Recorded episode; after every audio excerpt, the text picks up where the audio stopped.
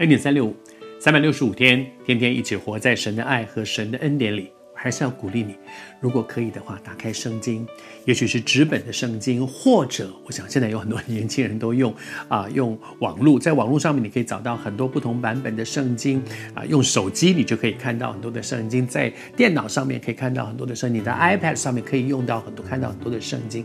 不管你用什么样的工具，我鼓励你读神的话。我奉主的名祝福你，n 点三六五，每天短短的三分钟的时间，谢谢你啊。可以，我们一起来啊，一起来领受神给我们的话。但是我还是鼓励你，你可以自己读圣经。主知道你的需要，主认识你，因为你是他造的，他知道你，他认识你，他知道你此时此刻正在面对些什么。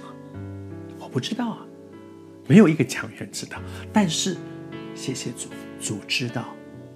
求主施恩，当你打开圣经的时候。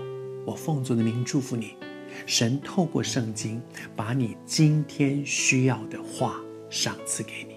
出于他的话，每一句都带着能力；出于他的话，能够光照，能够指引，能够安慰，能够提醒。当然，也可能是警告，是踩刹车。你需要主的话，打开圣经来读主的话。这段时间我们在分享说，主来的日子近了。所谓一般人说世界末日，主再来的日子近了。而这个时刻，我们应该做什么呢？主说他在我们中间找到那个忠心又有见识的仆人，去做他要我们做的事。忠心又有见识。昨天和你分享，在这段经文里面讲到什么是见识呢？是按时分粮。按时是在什么时候？做什么样的事？这个 timing 是这个时刻做这样的事。分粮呢，是做主要你做的事。这个时候是吃饭的时候，你就去分粮；这个时候是是要要上床睡觉的时候，你就去铺床。什么时间做什么样的事？主要你做什么，你就做什么样的事。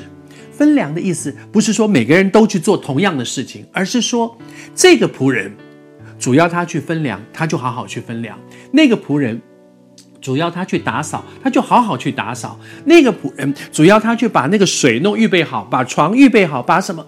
每一个，我还是说每一个基督徒，我们的生命里面都有一个神托付你做的事情。我们真的不要这一辈子忙忙碌碌做了好多的事，却唯独那个主要我们做的事你没有做。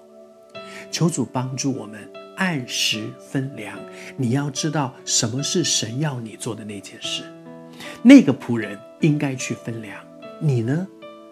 分粮的意思就是准备饭食嘛，把吃的东西准备好，然后为每一个人预备。哇，这个人可能喜欢吃这个，那个人觉得我把每个人该做的事情都做好来。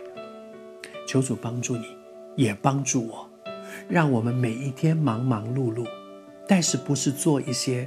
无关紧要的事，每一天忙忙碌碌都做这个季节该做的事，都做上帝吩咐我要做的事，以至于每天上床的时候，我心里面是很安定的说，这一天我没有白白的浪费，这一天我做了该做的事。